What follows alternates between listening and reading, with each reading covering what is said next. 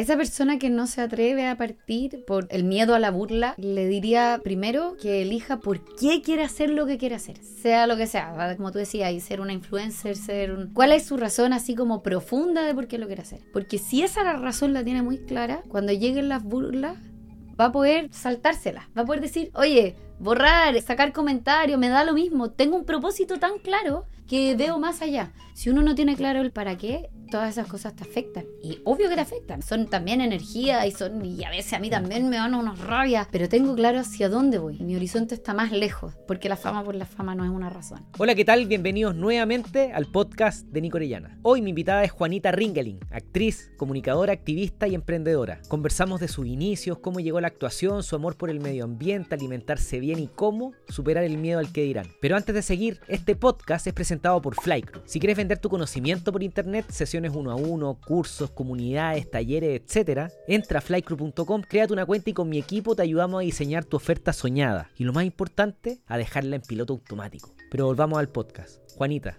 ¿qué es Wild Soul? Wild Soul es una marca de, de productos saludables o de productos, a mí me gusta decir, alimenticios. que es distinto como a lo que te venden por saludable. Sí. Eh, que nació hace seis años y que desde el principio lo que queríamos era que fuera una marca hecha con ingredientes de verdad, que fuera mm. muy transparente en su receta eh, y que de alguna manera fuera masiva, porque no queríamos estar solamente como en, pequeños emporios a, precios inaccesibles, queríamos que llegara a la mayor cantidad de gente posible. Y conocer a Pierre, Pierre Paolo, porque eh, tenía un socio. Tengo un socio, sí. ¿Cómo funciona esa, o cómo, cómo parte esa...? En verdad, más que socio, porque el, la cosa funciona así. Está eh, Wild Foods, que es como la empresa madre, y de la empresa madre se desprenden tres familias, que es Wild Protein, Wild Fit y Wild Soul. Ok. Em, yo inicié Wild Soul hace seis años cuando en verdad en Wild Foods había una sola barrita, que era la Weight Bar. y ellos me dijeron como, hola. Bueno, a todo esto éramos vecinos. Así partió nuestra relación real, real, real. Éramos vecinos acá en La Reina. Pero ¿es verdad?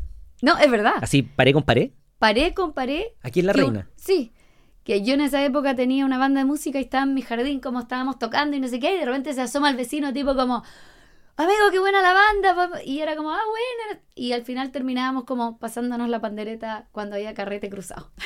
Así nos conocimos. Y después me llamaron un poco como a hacer lo típico, como ayúdanos a difundir esta nueva barrita, un producto chileno, bla, bla, bla. Y yo partí mm. ayudándolos porque era un emprendimiento pequeño y me gusta como ayudar a, que esto, a que estos ruedos funcionen. Eh, Chile estaba súper en en términos como de productos alimenticios además, de esa categoría. Y, y al pasar el tiempo le dije, pucha, en verdad, Pierre, esta barrita no es, eh, no es lo que más me gusta, no es lo que yo aspiro, no es lo que yo quiero comer todos los días, tiene ciertos ingredientes que no son de mi tipo, no sé. Y conversando, conversando, al día siguiente me me dice, ¿quería hacer tu propia barrita? Y fue como, sí, pero no sabía lo que te estáis metiendo porque soy súper jodida. No, no, no, dale, hazla. Y ahí partimos. Y ahí partimos haciendo la, mm. la en el fondo, partí con una, con, con barritas nomás. Eh, y estuvimos como ocho o nueve meses en desarrollo de producto en que Pierre me llamaba y me decía, oye, es que no, es que esta receta es imposible, podemos ponerle syrup de... No. No, es que entonces no. Pero es que si no, no, es que entonces no hago la barrita. Es que no me interesa hacer un producto en que no me siento orgullosa, ¿cachai? Y ahí trabajaba la Vero la Marco, o de, Marco, bueno. Em, y ahí estuvimos, así como en la olla, cada uno en sus casas probando cosas hasta que salió las tres primeras versiones de, de Wild Soul. Eh, la Soul Bar en esa época. Vamos, porque eso, va eso conecta con tu amor, o sea, por tu lado como activista, ¿no es cierto? Pero déjame, la gente te conoce mucho y tiene mucho cariño por la actriz también, po. déjame, ¿de dónde saliste? ¿Por qué estudiaste actuación? ¿Por qué te metiste en el teatro? Eh, como, Ándate, ándate lo más, A tan lo lejos más- como queráis, al- tan lejos como queráis, pero de alguna manera, ¿por qué sale este amor por la naturaleza? ¿Por qué sale el amor por la actuación como la niña Juanita? Eh, yo siempre viví fuera de Santiago. Nací fuera de Santiago, digamos. Eh, y, y yo creo que uno finalmente también como que quiere lo que reconoce. O, ¿cachai? Yo aprendí primero a diferenciar un árbol que un semáforo. O, ¿cachai? Tipos de, a nombrar tipos de árboles que tipos de películas o monitos animados, o, ¿cachai? Entonces me identifiqué más con eso porque era lo que tenía al frente. Mm. Eh, pero aún así, siempre como que mi método de expresión fueron cosas teatrales. El Entiendo. circo, eh, hacer el, el montaje con los primos, después el teatro en el colegio, pero de una manera muy naive, o sea, de una manera años 80 en región. No llegaba a teatro. Eh, La única obra que vi, yo creo, en el colegio se llamaba Como en Santiago. Eh, entonces era una forma muy instintiva. Mm. Y cuando salí del colegio, fue como, esto es lo que quiero estudiar. Pero en verdad no sabía lo que me estaba metiendo. Como, lo único que había visto como de grabaciones era Sucupira, cuando la grababan en, En la mi comuna. ¿Y tú, y tú veías ese, pero viste eso? ¿Tenía ahí, qué, 16 años? No, menos. Tenía como, yo creo como 12, por Y, ahí. y era un pueblo chico, entonces había un despliegue de cámara. En, esto fue en Zapallar, ¿no es cierto? Sí, ¿Y te acordáis de esos días? sí, de salir del colegio y, Pero y si correr si- si- a, a ir a ver si alcanzábamos a ver las, los actores y Eh, las cámaras y... Eso fue importante entonces, po? ¿Y qué fue lo que más te llamaba la atención de, de, de esa cabra chica de 12 años mirando estas cámaras y gente actuando y... Yo creo que como que me alucinaba eso como de, de inventar muchos yo, o sea, en ese caso muchos ellos, como eh, de transfigurarse, ¿cachai? De, de poder expresar siendo otro. Eso lo encontraba, de hecho yo creo que por eso aprendí inglés también, que me gustó desde muy, muy, muy chica el inglés y, y yo veraneaba en Loncoche, pueblo chiquitito que quiero mucho en el sur. Y, y siempre era como a mi abuela, así le decía, eh, me voy a ir disfrazada, eh, na- que nadie se acerque, y iba al pueblo y como que hablaba en inglés, pero no sabía, ¿cachai? Entonces, "Iris in the land, como a la gente, como ser otro. Yo creo que, y por eso el inglés, bueno, es una herramienta de ser otro también, ¿cachai? Yo creo que eso es lo que me alucinaba un poco. ¿Leíste cuando eras chica? Sí. ¿Leíais? Leía y sigo leyendo harto, fíjate. Y- O sea, bueno, con dos ni- con guagua cuesta más, pero pero siempre tengo un libro, siempre, siempre, siempre. No sé que la Caro Pérez, Carolina Pérez, eh, Stephens, eh, me contaba que, claro, cuando uno lee cuando es niño, cuando le cuentan cuentos, cuando hay un papá que te cuenta una historia y te abre los ojos y te, y te, y te cuenta bien un cuento, un cuento bien contado, como que se de- de- de- desarrollan redes neuronales que después te permiten decodificar y aprender a leer en cualquier idioma. Wow. Entonces seguramente Pero- quizás te pasó algo así. Quizás había un desarrollo ser. neuronal entre los primeros cinco años de tu vida muy profundo porque te tocaba tocar cosas, Sí, estar en la playa. y, y mis papás son muy buenos cuentacuentos. Mi papá es un amante de la historia increíble y nos, costa- nos contaba cuentos reales, digamos, pero bien contados de la historia de Chile o de la historia del mundo. Le ponía de- color. Le ponía color, sí, Y- y, mi mamá también, así que puede ser. ¿Te, Puede y- ser que esté súper asociado. ¿y te acuerdas de algún cuento? ¿O alguna, algún desplante de tu papá contándote algo? Ya no específicamente. No, me acuerdo más de un viaje. Lo que pasa es que nosotros viajamos en un momento mucho desde Viña, desde Viña a, a Cachagua, que era donde vivíamos. Tramo colegio, que a veces era 40 minutos, pero a veces era una hora y media. ¿Y siempre te iban a dejar tus papás? No, nos íbamos en mucho tiempo como en furgón Perfecto. y otro y otro con mis papás. Y ahí había lar- largos cuentos, largas, largas Conversaciones. Conversaciones, historias, eh, creación de canciones. Era como un espacio muy rico de, de creativo. Y eso tiene que haber sido entonces más cuando eras más chiquitita y después quizás cuando fuiste más grande te mandaron sola. Eh, Claro. Ok. ¿Cachai que ahí hay algo? O sea, a mí me gusta entender por qué, cómo, cómo nos transformamos en lo que somos. Yo digo, ¿por qué el Nico, le- a mí me gusta aprender cosas? Y me acuerdo que en la casa había una biblioteca y mi mamá tenía enciclopedias. No tenía idea, pero dijo, puta, hay que hacer tarea, entonces tienen que tener enciclopedias. Yo me acuerdo leyendo esas enciclopedias mil veces cuando tenía seis años. Las abría y las miraba. Bueno, pero es que así, ¿te acuerdas que uno hacía tareas cuando chico? Sí, po. Como con 18 libros arriba de la mesa y miles de marcadores y... Lo que pasa es que para lo, lo que es obvio para nosotros, lamentablemente no es obvio para todo el mundo. Hay niños No. hoy día que llegan a sus casas y les pasan un tablet y se acabó. sí. Y no hay libros. Nadie les lee nada. No, y e- yo creo que la experiencia es muy distinta cuando hay algo tangible, porque el recuerdo es distinto. De hecho, se fija en la memoria distinto. Por algo uno dice que tiene memoria visual. Cuando estáis pasando un tablet a una velocidad, por lo demás, con cierta luz azul, uno no fija lo que fija cuando tenía un libro, cuando hacías anotaciones al pie, cuando Exacto. hay una foto. Uf. Es, es muy distinto. A mí me gustan esos libros. Con todo cariño a mi amigo influencer que hace el libro. Los, los amigos influencers hacen sus libros y son historias de ellos personales, muy más superficiales. Pero me gustan los autores tipo, no sé, Robert Greene, que tú pescáis el libro, son mil páginas, y el loco tiene 40 pies de página. O sea, para hacer ese libro, él se leyó mil se- y los cita a todos. Entonces es una delicia leer libros como que uno va como en una rama. Estáis leyendo Sí. algo, te gusta algo y como que te va ahí. podéis, ah, claro, meterte en otro espacio. Eh, Sí. Una locura. Bueno, empezó la actuación. Fuiste a la, a la- Yo sé que entraste a la católica, Sí, no terminaste, no terminé. pero en tercer año fuiste a un casting. Y ahí cambió todo. Eh, en verdad, no, me fui, o sea, eh, entré a la católica eh, muy naivmente, como te contaba, muy, muy de región. Estuve, claro, hasta tercer año y ahí me di cuenta que estaba cada vez menos creativa. Mm.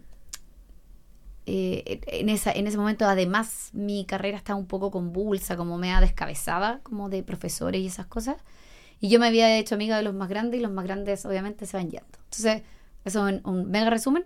Un día vi a la profesora como, eh, como la profesora de Snoopy, como mamá, mamá, mamá. Y como que me fui poniendo mi mochilita y nunca me fuiste. volví. y ahí empecé a, hice miles de cosas. O sea, estuve como un año y un poco más de un año en que hice un voluntariado en la Cruz Roja. Mm. Estuve seis meses ahí. Viajé, hice comerciales, hice una tienda de ropa con mi hermana. O sea, hice de verdad mil cosas. Y como al año y medio hice un casting en, Ok. en TVN. Como que no salía a trabajar directo como en actuación, sino que me dio la pataleta. Y, y como Y- 24, Tenía 23. 21. Es que 21. yo salí a los 17 del colegio. ¿Y cuándo? Entré a los 17 a la universidad, en el fondo. 21 años, 21, 21 22 años. Hiciste tu, la primera teleserie, la primera vez que saliste en la tele, ¿cuántos Sí. años tenías? 22, yo creo. Y ahí es- y, es- y- y la- y tu explosión mediática o que la gente te reconociera empezó inmediatamente a los 22 años. Eh, sí, fue, bueno, va en ascenso porque te- tenía un personaje importante igual, pero no era el protagonista. Y hice como tres teleseries seguidas en TVN, en un muy buen momento de TVN.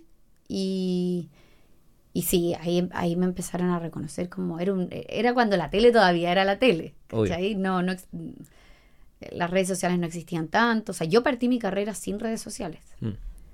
Claro. eh, que es un universo muy distinto. Esto fue como el eh, año 2005, 2007, 2009. Damn it, no me acuerdo los años. Pero tenemos Pero- como- no te voy a decir, no te voy a preguntar la edad, pero Pero fue hace. Eh, Sí, ¿cuántos años tengo? Sí, como hace, ¿Cuántos 10, años como hace 15 años, ¿Cuántos años 16 años, 37. yo tengo 38, sí, pues 2007. 2006, Sí, por 2007, ahí, tenías 21. Sí. Claro. Piensa Sí, que po, porque a ver, mira. el iPhone se lanzó en 2007. El, 2006 el 2007, yo creo que empecé a salir en la tele. Ok. Sí. El iPhone se inventó el 2007. Cacha. Eh, y el App Store se lanzó el 2011. O sea, el, en Instagram nació el 2011. Sí. Eh, o sea, estuve varios años sin redes sociales. sin nada. Sí. Ok. Eh, ¿Y cómo es, cómo es ser famoso? Eh, un- porque, déjame, déjame darte este contexto. Yo soy de la idea de que el emprendedor tiene que ir a contar su historia. Y, por ejemplo, el Pier Pablo, que él no es actor, no es comunicador, pero es emprendedor. Y él no ha tenido miedo de ir a contar su historia. Y es, Sí. y es bien popular en el, en el mundillo, en, en sus mundillos. Y yo siento que a veces ir a, contar tu historia, y que, que implica exponerse, da lo mismo en qué papel, eh, te va a hacer que la gente te reconozca. Y a veces eso puede ser un poco agobiante o, o abrumador. eh, pero yo considero que es el precio a pagar. Es un precio necesario a pagar. ¿Cómo, Sí. cómo ha sido tu experiencia? Yo creo que. A ver, yo. Yo tuve una pequeña fama de chica.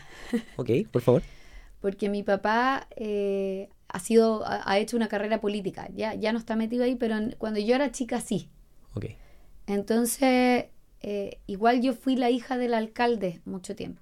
De Zapallar de Tuba. Sí, y después fue diputado de la región de Petorca, o sea, del... del eh, y eso me partió dando la sensación de que cuando uno era medianamente conocido, por lo demás tenía un cargo político, había una responsabilidad, ¿cachai? Bien. Como de cumplir con un papel. O, co- o- o- o cuidar, cuidar a mi papá en este caso, pero... Mm.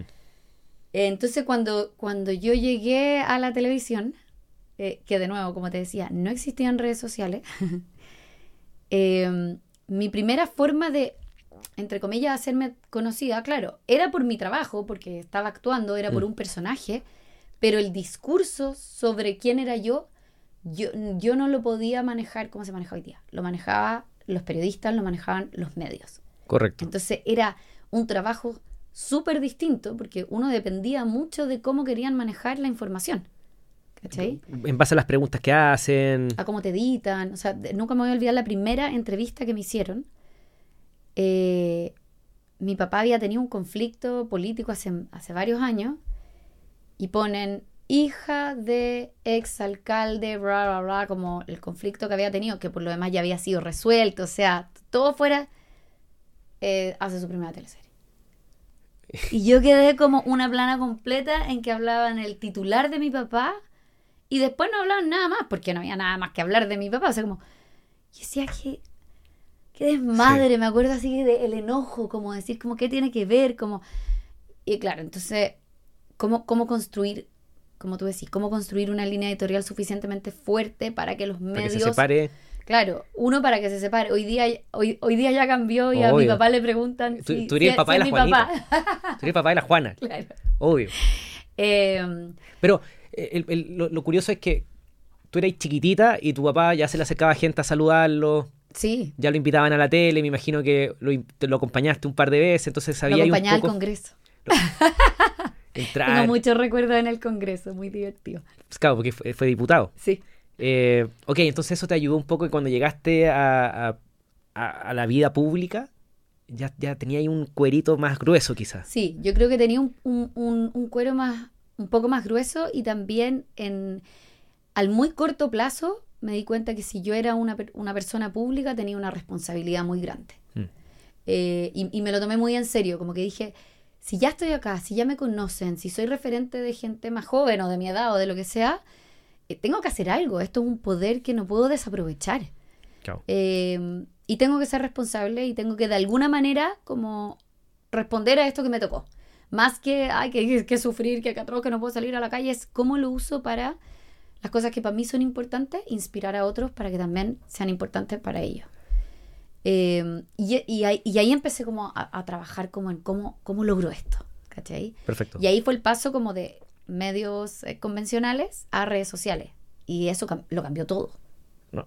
Lo cambió todo, ¿cachai? Vamos para allá, yo, yo, yo hablo de para emprendedores y o sea, mi, yo la oportunidad que veo hoy día más grande, o sea, si me preguntan, Nico, ¿cuál es la oportunidad que hoy día hay en el mundo? Son las redes sociales. Pero ocuparlas a tu favor, pues, ocuparlas para de verdad hacer cosas buenas. O si no, les dais espacio a los que hacen tonteras. pues. Como tomártelo, copar el espacio digital.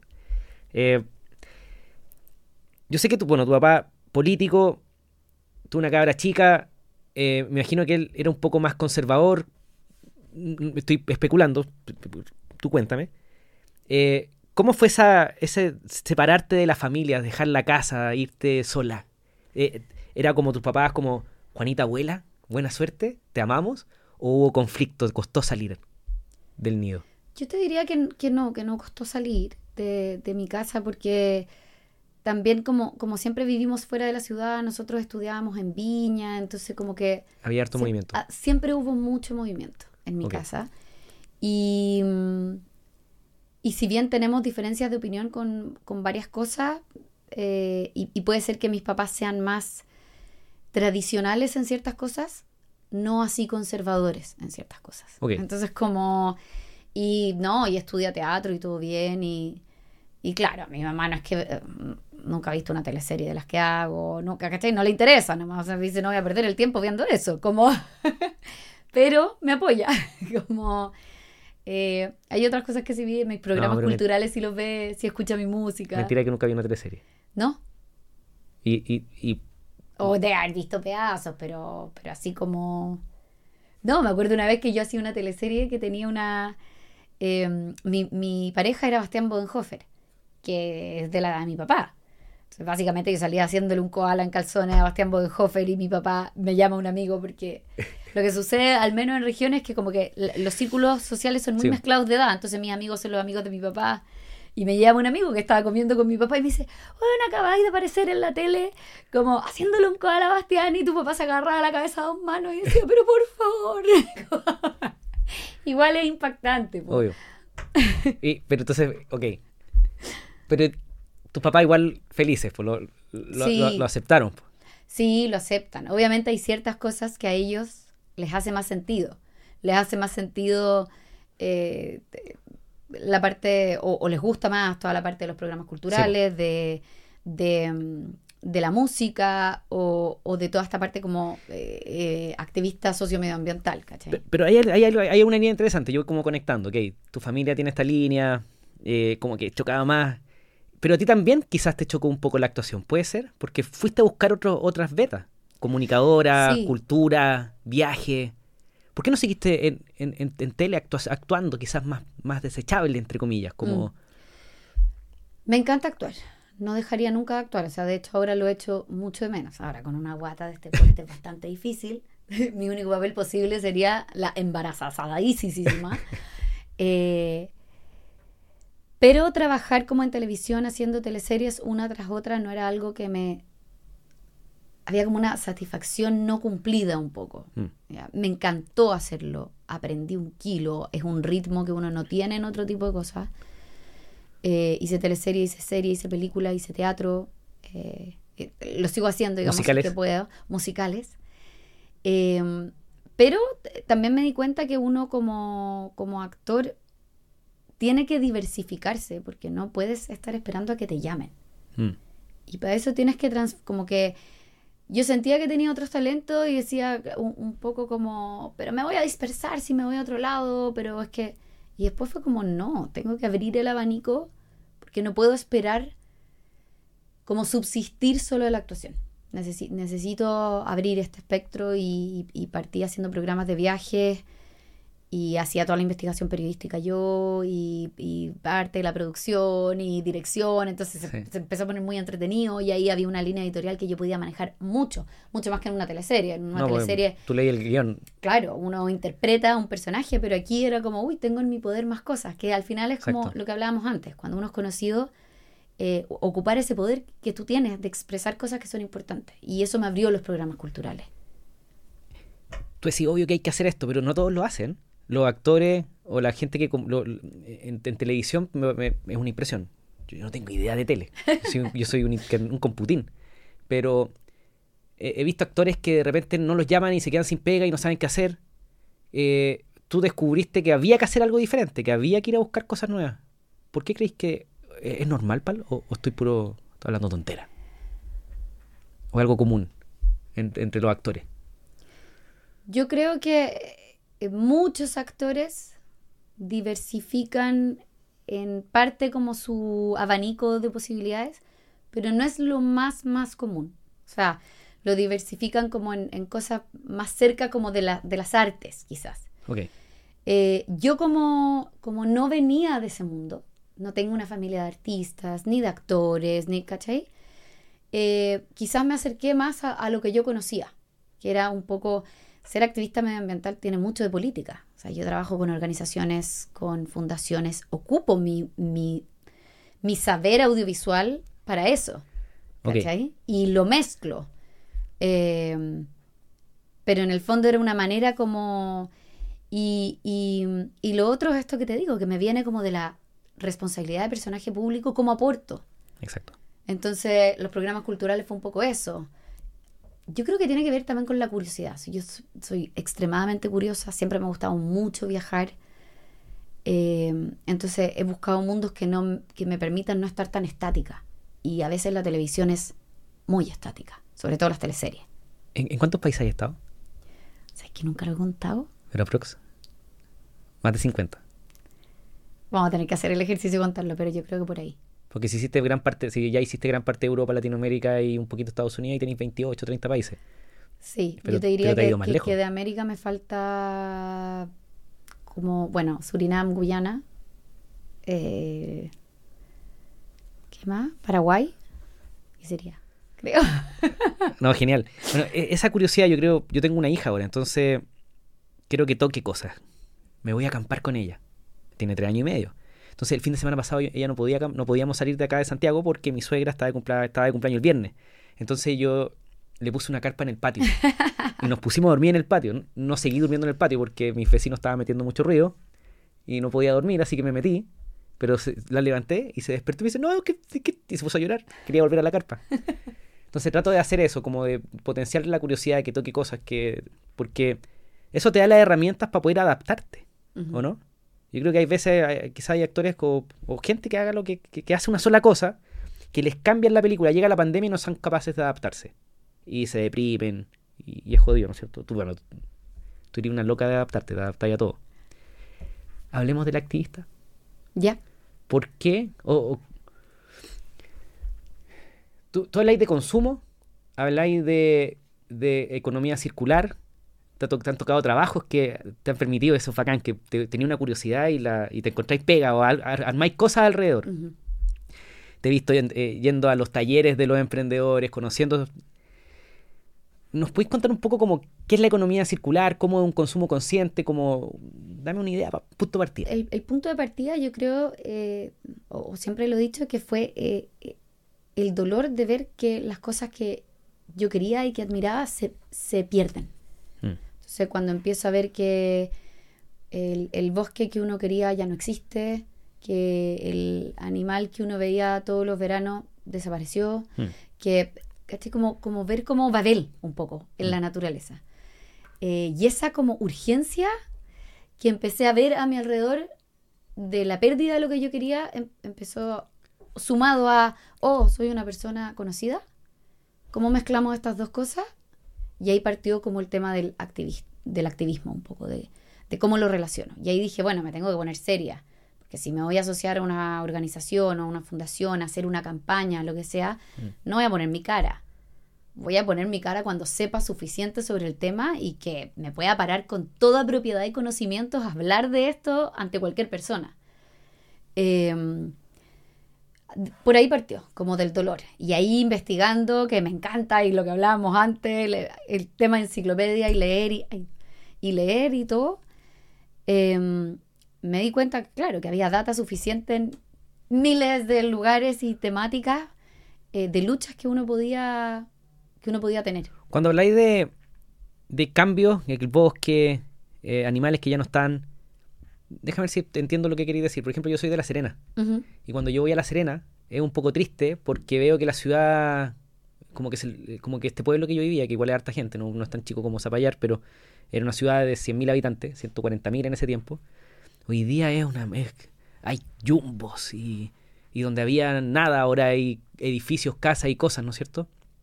Eh, ¿Te pasaba eso en Zapallar? Como que el bosque se fue consumido por propiedades. eh, ¿ese, ese tipo de cambios fueron? Sí, yo creo que eh, hay, hay, hay- hubo como un punto de inflexión que fue que se iba a hacer un megaproyecto inmobiliario en un, en un bosque que es alucinante, un bosque mediterráneo relicto, que es el 2% del planeta. Sí. Los bosques mediterráneos son, en el fondo, eh, los más biodiversos del planeta, mucho más que los del sur de Chile o que el Amazonas.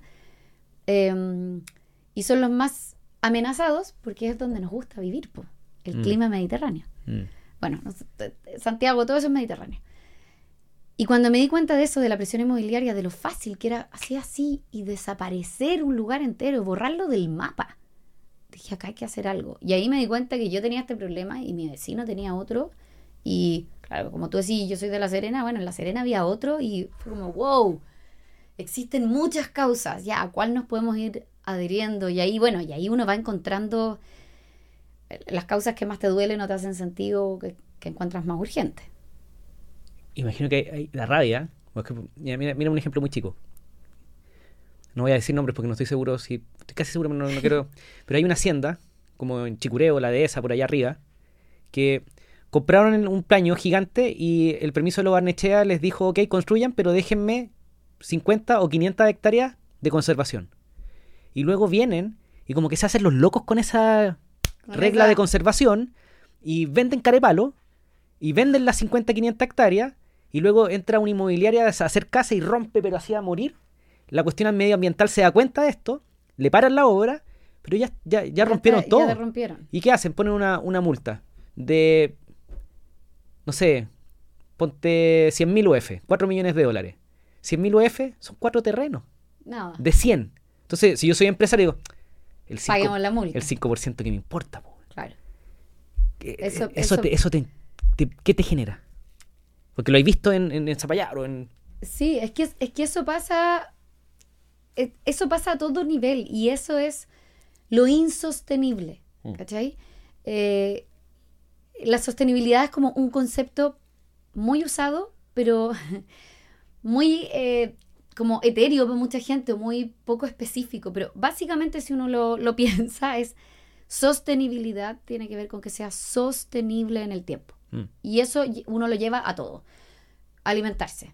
¿Es sostenible alimentarse de torta todos los días?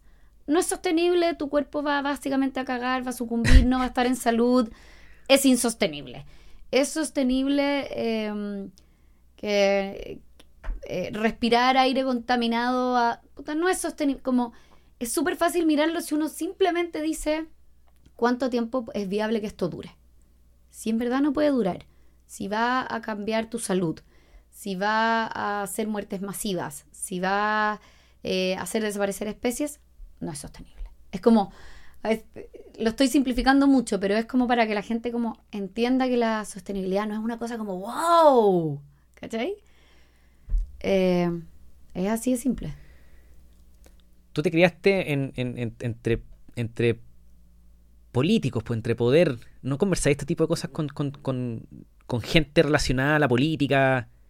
¿Que, que- ¿Hay un camino político para solucionar este tipo de cosas? Yo creo que sí, que sí hay un camino político para solucionar este tipo de cosas y hay un camino cívico para solucionar este tipo de cosas y yo opté por meterme en ese. En el cívico. Sí, porque dije como, en algún momento lo pensé, ¿eh? así como... No sé, te, ya- te, te veo de podría, diputada. podría, sí, podría ser diputada, alcaldesa, no sé qué. Ganáis al tiro. Eh, pero decidí que mi forma de hacer política era desde, en el fondo, el mundo como de las organizaciones, de las corporaciones, de las eh, fundaciones, que ese era un lugar también. Porque yo siempre he visto que estos procesos de cambio son como un sándwich. O sea, por un lado está el mundo político, como el poder, como establishment que toma las decisiones, como así. Sí. Pero ese, eso no va a moverse si es que no hay una presión desde, desde la ciudadanía. Claro. Y la ciudadanía, cuando está organizada, obviamente presiona más fuerte. Entonces uno va haciendo así hasta llegar a un punto, hasta llegar al jamón del sándwich, como dicen, eh, y producir los cambios. Entonces es igual de importante que ambos existan. Ok. Y sí, Y del mundo personal cívico, porque yo creo que tú decías algo muy serio. Si yo voy a ir a poner mi cara y voy a ir a empujar una causa, eh, yo tengo que saber lo que estoy hablando. sí, Entonces, por ejemplo, yo sé que hablemos de vivir so- sostenible o sustentable. Eh, tú te hiciste una casa con todo un cuento, ¿no es cierto? Como eh, que yo sé que ya, quizás ya no, ya no está esa casa, pero no, sí está. Ok. ¿Cómo, ¿Cómo se vive de manera, y corrígeme la palabra, sustentable o sostenible? son un poquito distintas, pero las dos pueden funcionar. ¿Cómo una persona normal, como yo, como la persona que nos pueda estar escuchando, puede vivir, un, un- vi- vivir una vida más sostenible? Mire, yo creo que para vivir una vida más sostenible eh, hay que primero hacer como un acto de eh, conciencia de mi día a día, de las cosas como co- ultra cotidianas. Eh, y ver si existe una opción mejor de la que ya estoy ocupando. Eh, ahí tiene mucho que ver como el consumo, somos seres consumidores. Pero lo primero es como ser consciente de, oh, me levanté, me puse una zapatilla a levantarse. ¿Esa zapatilla a levantarse es de plástico o es de... Da lo mismo, yute. Esa zapatilla a levantarse, después ya si quería ir más lejos, se la compré a una cadena de fast fashion que tiene a una niñita de 8 años trabajando 10 horas haciéndome la zapatilla. o se la compré a una señora en el sur que hace con su hilo y su lana, por ejemplo. Claro. Y así como con cada cosa, obviamente paso a paso, porque si no es súper estresante, ¿cachai? Pero ahí vaya ahondando en los productos, en tu comida, en tu... Y viendo, oh, ¿qué opción hay mejor?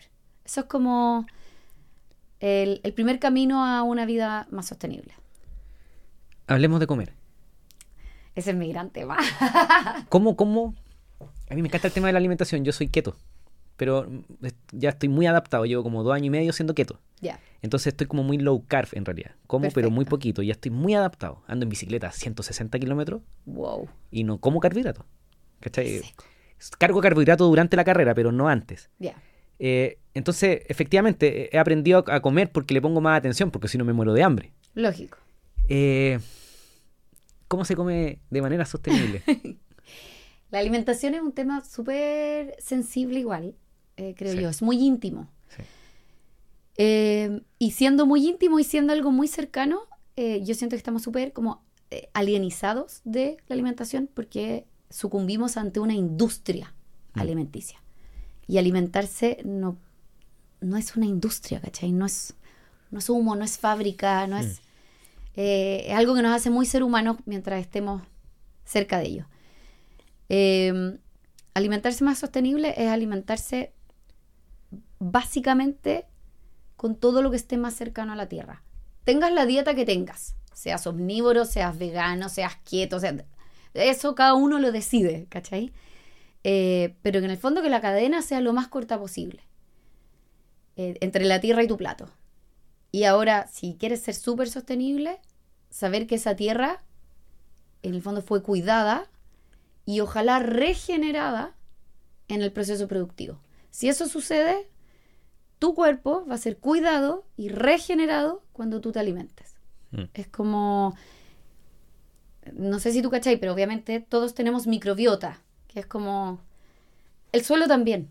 El suelo es riquísimo en una microbiota que por lo demás, cuando está sana, es la que captura dióxido de carbono y evita el calentamiento global. Es súper circular esto.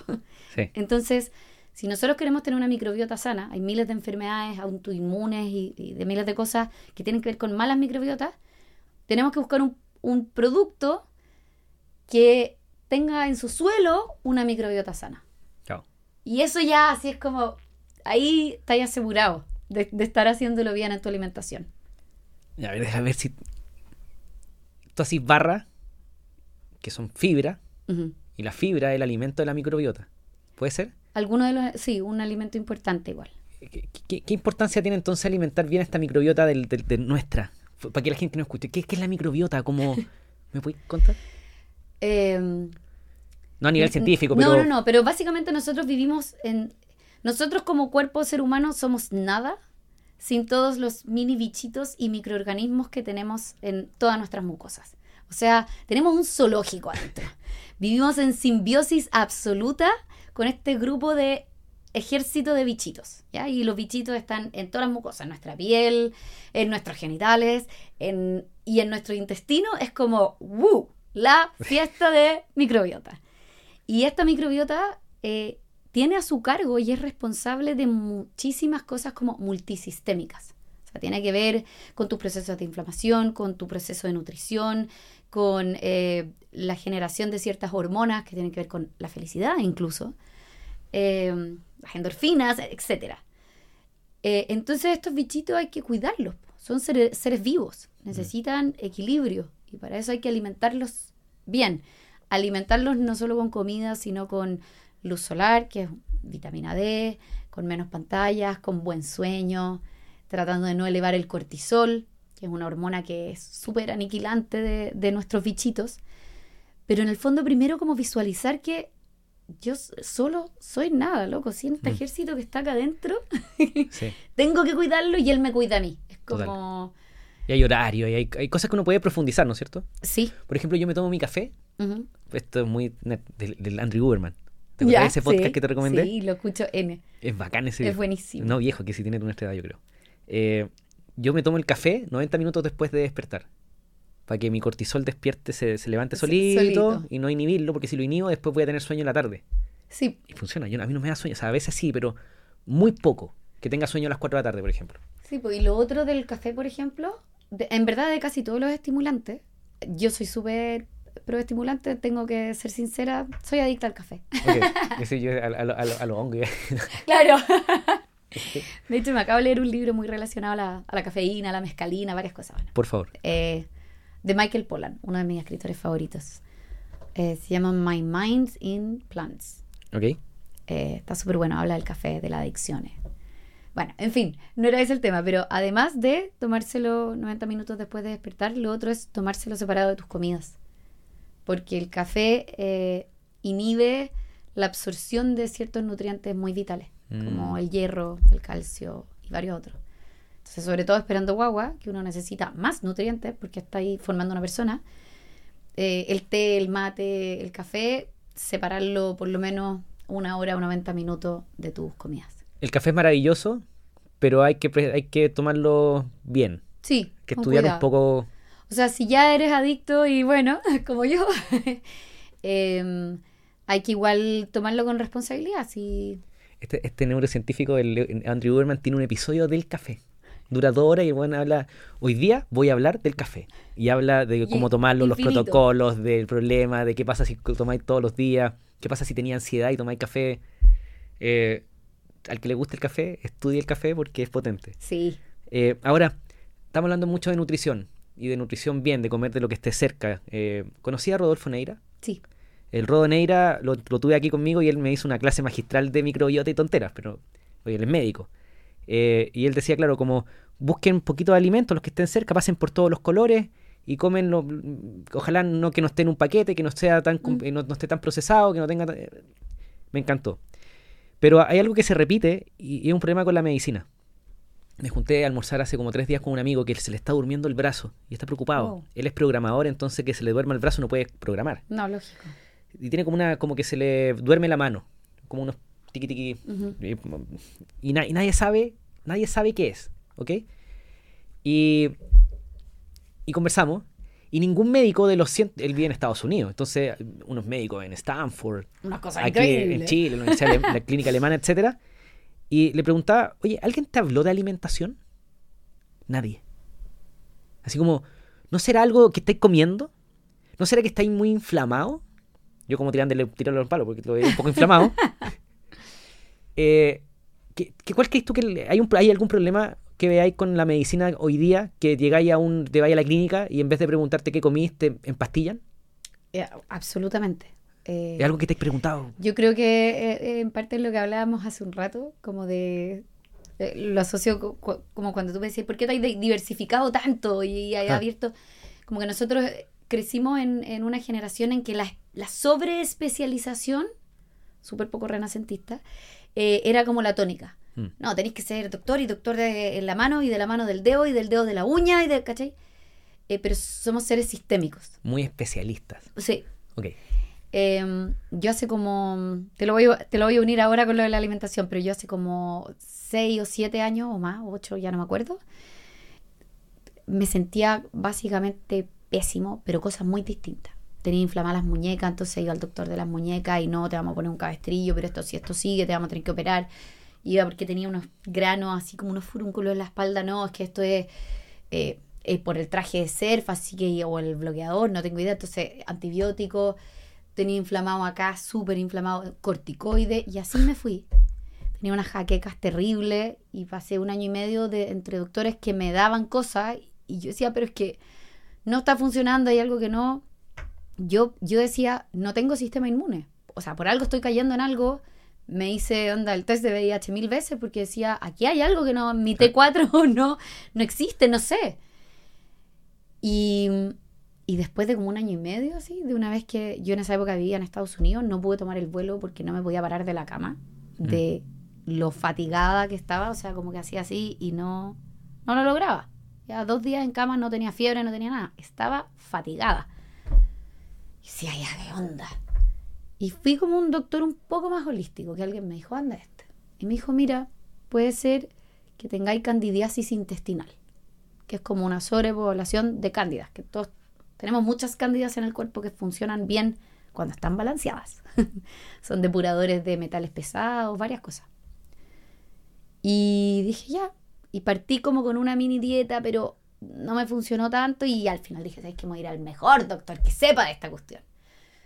Eh, el doctor Bertossi, que atiende aquí cerquita. Y él, que es un chiste, me dijo, efectivamente, tú tienes una candidiasis intestinal crónica, la tienes hace mucho tiempo, vamos a empezar a tratarla. Y se me fue el dolor de muñeca, el dolor de cabeza, el dolor de todo. Fue un proceso largo, o sea, fue un año y medio de una dieta estricta, estricta, estricta, de miles de cambios de hábitos, de... Yo nunca había sido poco saludable ni de ir a comer así como comida rápida, pero hay miles de disruptores, Claro. ¿cachai? Eh, el estrés, le- le- la sobrecarga claro, laboral, miles de cosas. Em, y ahí fue como una rabia contra el sistema médico convencional de decir, ¿por qué no me vieron como un todo, cachai? Claro. Ese, es- un- a mí yo soy, yo soy no, no científico, soy, soy ciencia. Me encanta la ciencia, soy lógico. Si yo no, le- no, no- no le veo lógica, mi, cerebro hace cortocircuito. Eh, y, y entrevisto ahora a mucha gente que es súper holística y, y se van como en la mística y, y en la espiritualidad que tiene que ver con conocerse a sí mismo. Entonces yo como que me estoy volviendo místico-cósmico, no, no sé.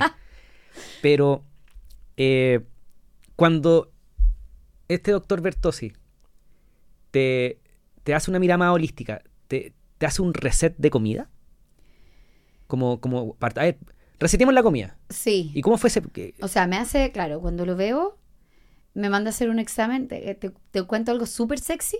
Por, por favor, ya, dale. Me dice, eh, ya, mira, me dice, mira, tu diagnóstico es evidente, yo te miro y me, da, me dais tu, eh, da lo mismo, tus síntomas y evidentemente tenía una candidiasis intestinal, pero para que no te huele de tu familia, porque el chileno hay cachas que hay, que no vaya a tomar, que no vaya a comer, que ya. Sí. Eh, vamos a hacerte un examen, tenéis que, tenemos que exportar tu caca a Estados Unidos. Y yo como, ¿qué? Onda, no he exportado ni una weá, voy a exportar caca. Ese fue mi examen. Y ahí supe, claro, por oficial, examen a Estados Unidos, que tenía esta candidiasis y bla, bla. Ahí teníais la excusa para decirle a toda la familia, oye, voy a tener que hacer algo. Claro, no, para decirle, oye, es real esto, aunque la gente es súper, eh, ¿cómo se dice? Eh, ay, bueno, reticente a estas cosas. Y Eh, es- claro, Es, es- es- escéptica? Como no? eh, sí, como escéptica, como que si uno estuviera haciendo como una, Ya, no sé. sí. Y claro, lo primero fue eh, sacar eh, todos los carbos, todas las azúcares, incluidas las de las frutas, o sea, todo, porque era Ah. como un, una dieta Sí. de, de, de shock, ¿cachai? Eh, que, eh, para que la gente que está escuchando nos pueda entender, eh, lo que es que para poder detectar problemas de alimentación, lo ideal es resetear, sacar Sí. todo y empezar a añadir de a poco. Tiene un nombre, no me acuerdo cuál es. Algo sí, así. sí, igual depende mucho de qué es lo que Lo tienes. que estáis buscando. Porque si tienes un SIBO, por ejemplo, que es como un sobrecrecimiento de ciertas bacterias, es A. Si tienes alergias Entiendo. alimentarias, es, es B. Entiendo, Pero en el fondo siempre hay que sacar. En- en- mira, en cualquier terapia de shock, sobre todo para eh, como eh, rehacer tu intestino o reformular tu microbiota, hay que sacar mucho. retiraste azúcares, retiraste Y carbohidratos. claro, y con la candidiasis, en el fondo lo que tenía que pasar era que tú, un sobrecrecimiento de cándidas, tenías que matarlas. O de hambre, o de lo que sea. Te, amo. Onda, estoy viviendo con un alien. Te voy, a, te voy a llevar a la inanición. Así que, bueno, claro, bajar miles de como tipos, de, como familias de alimentos, todas las altas en azúcares, todos los carbos, todos los miles de cosas. Obviamente el copete afuera, inmediatamente. Eh, y además de lo que comiera, yo en esa época comía muy, muy, muy, muy poquita carne, sigo comiendo muy poco, pero eh, tenía que buscar que, que no tuvieran miles de hormonas, que no estuvieran genéticamente modificadas, que no tuvieran pesticidas a cagar, porque todos esos son disruptores de la poca microbiota sana que tenía. Ok. Viste que todo tiene una razón, por eso eres experta Sí. leyendo eti- etiquetas. Bueno, claro, por eso cuando hice la barrita dije que era una etiqueta que sea de verdad y que no tenga que estar media hora con una lupa leyendo los transacciones F394, no, no. Eh, bueno, yo ya tenía la candidiasis intestinal cuando partí haciendo mi barrita. Ok. Eh, eso, eso fue un motor importante también. Y, y nada, pues ahí estuve un año y medio con esta dieta súper distinta. Fue, fue súper positivo estar viviendo en Estados Unidos en esa época Mm. porque no tenía, Tenía acceso. presión social y no Ah. tenía presión social. En Chile es muy loco Mm. que cuando uno dice no, no, no quiero esa torta, no como azúcar. ¡Ah! ¿Sí? Eh, quería una piscola, no, es que en verdad no quiero piscola. Ay, ya, puta que fame, desconfía del que no toma. Pero cuando uno dice, no, pues estoy haciendo da lo mismo, estoy comiendo, no tengo idea, saludable y haciendo ejercicio tres horas al día, es como, ¿qué? Rara. Como- Estamos como en el discurso opuesto. Sí. Eh, hay mucha presión social como por, como por, date todas las licencias, como se vive una vez. Para mí es como, quiero vivir una vez en el máximo de mi potencial. Mm. Quiero tener un cuerpo que me acompañe, quiero poder nadar, saltar, trabajar, no estar fatigado a las 5 de la tarde o a las 4 de la tarde. Quiero ser creativa y para Mm. eso, para que eso sea de nuevo sostenible en el tiempo, le tengo que echar buena benzina a este auto, ¿cachai? Ento- Entonces, queréis ser una viejita fuerte. Sí, Y ahora que vais a estar armando la mensa familia ahora. la cagó. eh, vaya a tener nietos, vaya, que te gustaría ser como vieja chora que juega con ellos, que se, se sienta en el piso. O sea, de todas maneras, creo que, que- que- creo que el, el- el achaque, como eh, est- esta vejez llena de achaques y, ya- y ya no es la vejez, bueno, tenemos, tenemos niños con diabetes a los 5 años, o sea, qué pena que no es la vejez, Mm. creo que no, no vale la pena. Eh, creo, quiero ser muy tajante en eso, en mi vida. No me vale vivir hasta los 100 años y pasé los últimos 20 postradas. Eh, no, ¿Para qué? ¿Cachai? Eh, prefiero vivir, no sé, 60 increíbles o 70 increíbles. Eh, tengo una súper buena referencia también de mis papás. Mi mamá va a nadar todas las semanas, camina. ¿Cuántos años tiene? No sé, ni me dejaría decir su edad. Ok, ok, perdón. Perdón. Eh, pero, pero es una persona activa y no solamente físicamente, o sea, cuando uno es físicamente activa, también eres mentalmente muy activo. Sí, claro. Eh, no quiero parar de tener proyectos, sueños, viajes, ¿cachai? Mm. Como... eh, y eso es, es, es- es claro, es- es- esa es la sostenibilidad, pues ¿cómo, cómo lo hacemos? Hay un gráfico que me encanta, no, no nos van a ver, pero básicamente habla que la vida, pues como esto es como calidad de vida y tiempo. Como Mm. calidad y tiempo. Y que la vida parte aquí muy, muy buena calidad y empieza a caer, ¿no es cierto? Ujú. Eh, Peter Atia, te lo recomiendo también. t- ese tiene sí un no podcast que se llama. eh, pero Peter Atia. Ya, Peter con dos T. A-T-T-I-A. Peter Atia. Y él tiene. Él, el- es, él es doctor. Y es Perfecto. rayado por la longevidad. No conozco a nadie que esté más rayado por la longevidad que ese doctor. Y él dice: Queremos tener una muerte cuadrada. Mucha calidad de vida y de repente, ¡pum! Me, me morí. eso sería Y eso, loco. esta, esta diferencia, es lo que le llama a él longevidad. Perfecto. ¿Cachai? O sea, esto que está aquí tiene que, si queréis, longevo no es vivir más hecho, hecho mierda. Vivir más es, o sea, ser longevo es vivir mucho y bien. Claro, Eh, claro. ¿Tú estás rayada con eso también o no? No lo he estudiado tanto, fíjate, así que no podría decir que estoy rayada todavía. Te, te pongo un tema ahí, Eh, sí, una nueva rayadura. Eh, pero sí yo creo que me he ido rayando con eh, como con el asunto de la, de la hora, de, eh, Del de presente. Cómo, sí, de cómo, me, cómo es ser la mejor versión ahora. Eh, hay muchas cosas que uno sabe que tiene que hacer y, y- y no las hace o le es muy difícil o, ¿cachai? Yo, claro, trato de alimentarme mejor y todo, pero todavía tengo un tema muy grande con mis rollos mentales. Como que me cuesta callarlos y sé que eso sí influye en mi cortisol, en, mi, en miles de cosas. O sea, Mm. como decíamos antes, uno es multisistémico. No es que solamente por comer bien vas a, hacer, vas a vivir bien. Eh, uno tiene que manejar como varios factores. Eh, pero sí, remedios, por ejemplo, nunca más tomé, ni siquiera para mis partos. No, Buenísimo. no existen como... Pero vaya a tener parto en agua y así, cosas. No, no el, el primero lo tuve natural, Ok, pero no, no en agua, pero sí, sin anestesia, sin, sin, sin nada. qué perra. Sí, Te pasaste. bueno. Hablemos de, para terminar, de la emprendedora. Y quiero conversar algo muy chiquito que tú haces muchas cosas. Ya, perdón, voy a decir eh, entre, entre, eh, entre comillas antes de interrumpirte. Eh, el parto hoy en día, en la forma en que se hace, tampoco es sostenible en el tiempo. No, bueno, tema aparte, pero el, piensa la cesárea. Las, Eh, las innecesarias. son, son hay so- o sea, Chile, no sé, no, no conozco el número exacto, pero ponte en Chile se hace el 50 con cesárea cuando en países desarrollados se hace el 7 con cesárea. sí, o sea, la y- OMS recomienda máximo un 16, máximo. ¿Por ciento? Eso es como, sí, eso es como un país como razonable porque obviamente Claro. hay ciertos partos que tienen que terminar en cesárea porque no hay opción. Total, total, total, total. Pero en Chile es más del 50. Mi hija nació con cesárea, pero porque mi señora tiene una condición que era corría un riesgo grande. Ajá, claro, Eh, ahí es gracias medicina y sus avances. Correcto.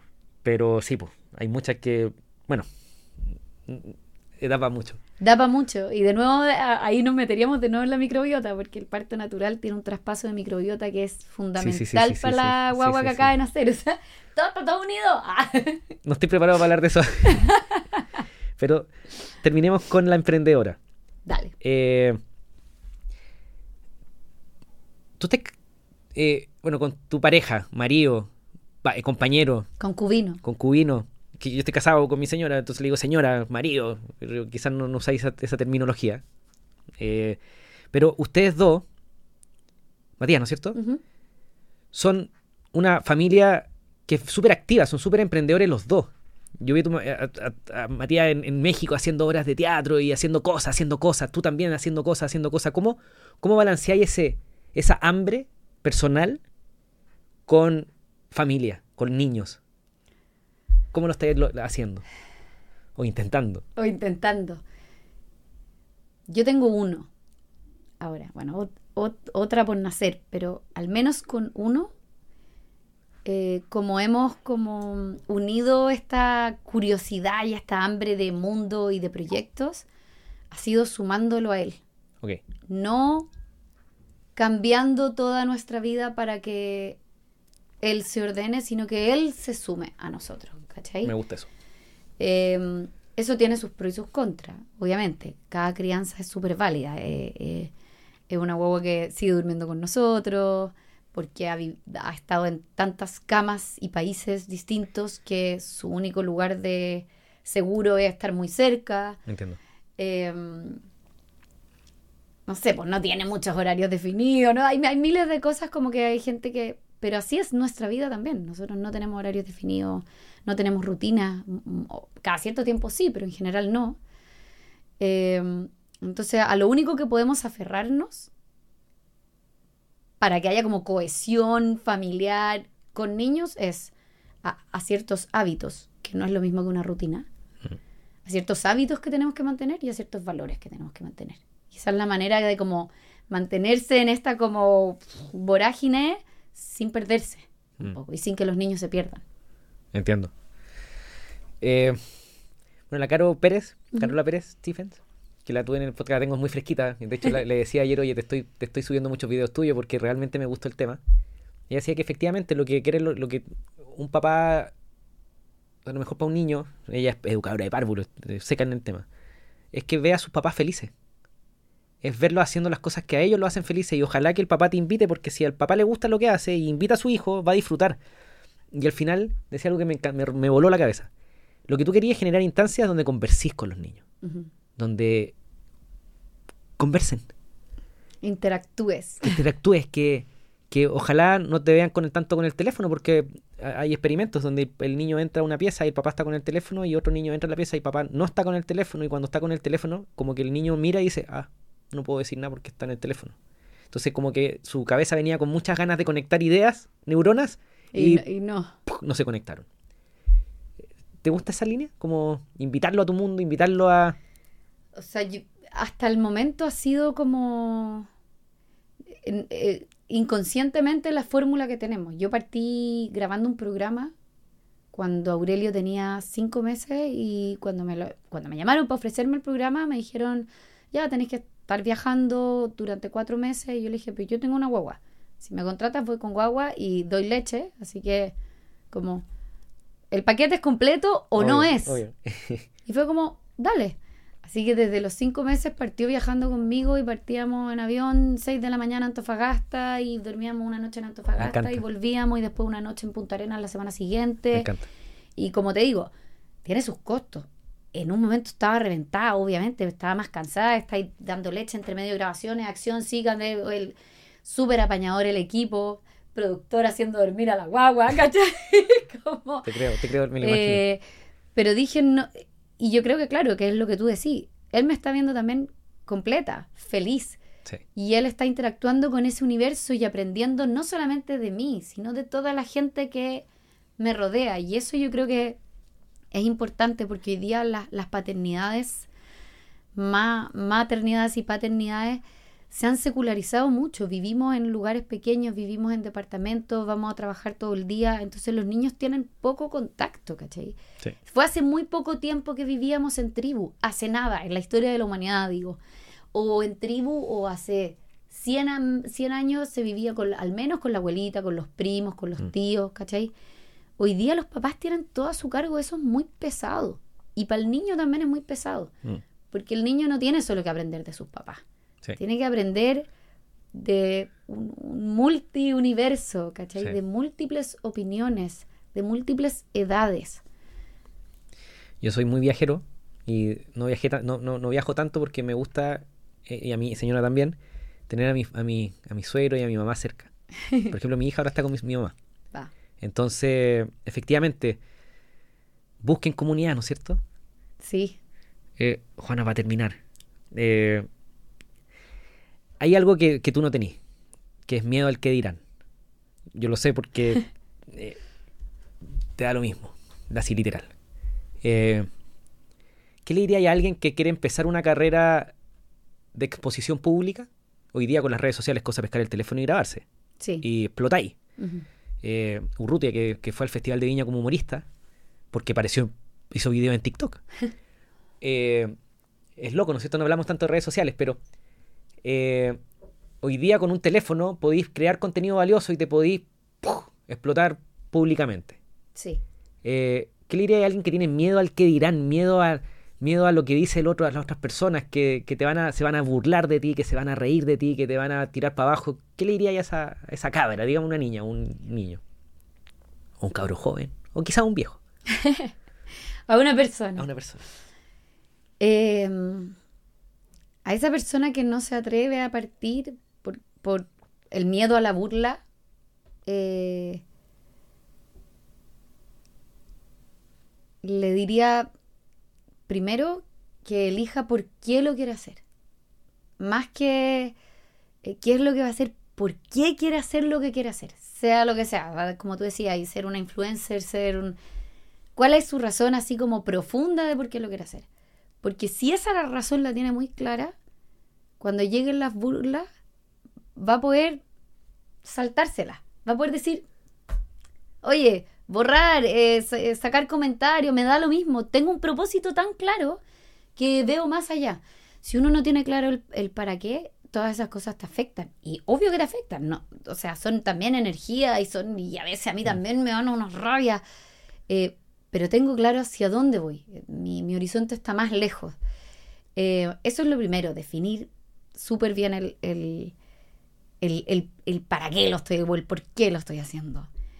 Y, y lo otro, porque la fama por la fama no es una razón. Eh, y lo otro, saber que las redes sociales existen y son la media herramienta, pero pues yo siempre pienso, puede haber un apagón hoy en día, tenemos que saber hacer otras cosas. Eso. Maravilloso. Juana, muchas gracias por estar conmigo hoy día. Dejémoslo hasta acá. Gracias a ti. Bacán. Adiós.